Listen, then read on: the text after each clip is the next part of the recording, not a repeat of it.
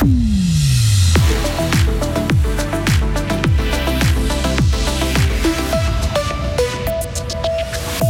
Scène de liesse dans le sud de l'Italie, Naples remporte pour la toute première fois le Scudetto sans Diego Maradona.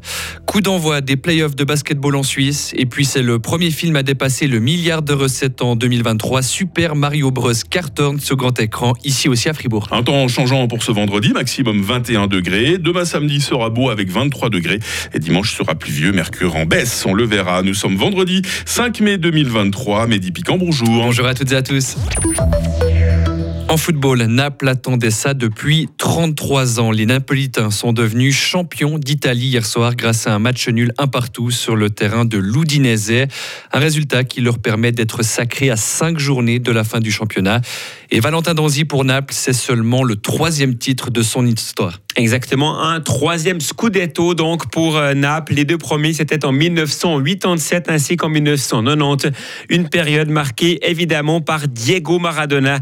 C'est donc le premier titre remporté sans le mythique joueur argentin qui est décédé, je vous le rappelle, il y a un an et demi.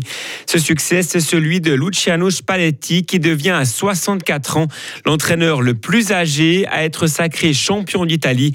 Mais ce titre, c'est aussi celui du propriétaire Aurelio De Laurentiis. Ce producteur de cinéma avait en effet repris le club en 2004, un club qui était, qui était alors en faillite et Mehdi, un club qui avait été relégué en troisième division italienne. Merci beaucoup Valentin et les supporters de Naples pourront fêter encore dignement davantage ce titre. Ce sera dimanche lors du match à domicile contre la Fiorentina. Et toujours en sport, Mehdi, euh, J-1 avant le début des playoffs de basketball. Hein. Oui, place dès demain au quart de finale. Huit équipes seront en lice et rêvent de devenir champion de Suisse. Le Fribourg Olympique sera opposé en quart à Montaix. Pour les Valaisans, affronter les tenants du titre, ce n'est pas une bonne nouvelle. Écoutez Patrick Pembele, entraîneur de Montaix. C'est clairement le, pire des tirages.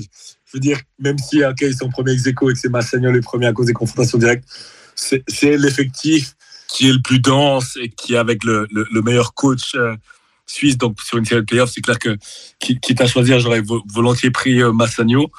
Mais euh, maintenant, voilà, c'est les places qu'on a mutuellement, donc euh, on va affronter Fribourg. Et ces playoffs de basketball seront bien évidemment à suivre en direct sur Radio Fribourg.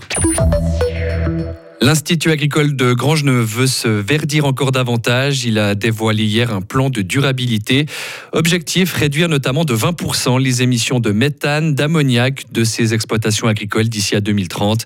Grangeneuve veut aussi réduire de 30% ses émissions de CO2 liées à la consommation d'énergie. Un plombier qui a une moustache, une casquette rouge, une salopette bleue qui vit plein d'aventures. Est-ce que ça vous dit quelque chose? Vous avez peut-être joué à Mario sur votre Nintendo quand vous étiez petit. Vous l'avez peut-être revu sur grand écran récemment.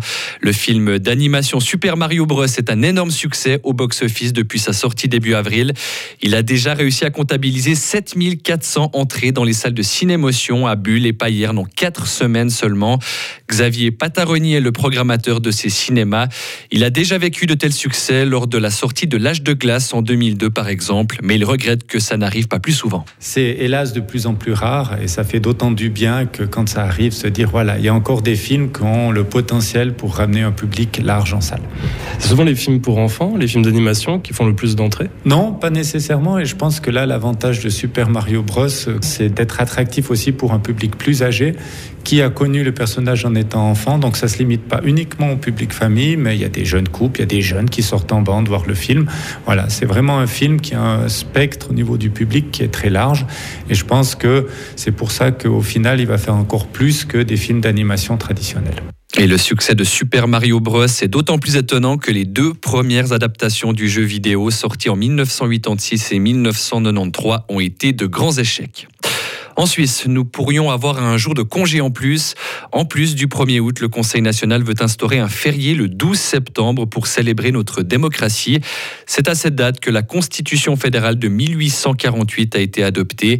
La Chambre du peuple a accepté hier une proposition en ce sens à une très courte majorité contre l'avis du Conseil fédéral.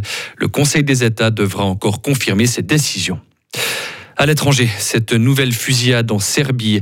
Huit personnes ont été tuées et 13 autres blessées hier soir dans la ville de Mladenovac, dans le sud de la capitale Belgrade.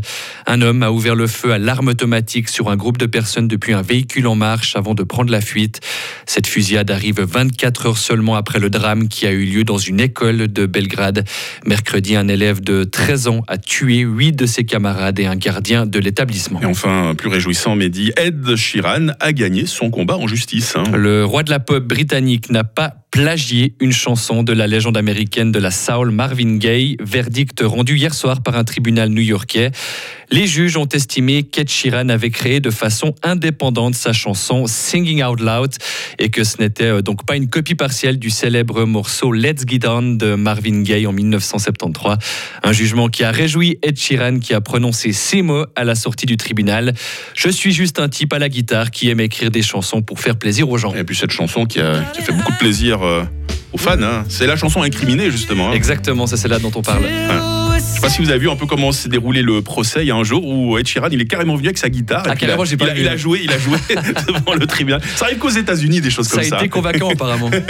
Merci beaucoup. euh, Merci Mehdi. beaucoup. On va se retrouver à 6h30 euh, pour la suite de l'info sur Radio Fribourg. Retrouvez toute l'info sur frappe et frappe.ch.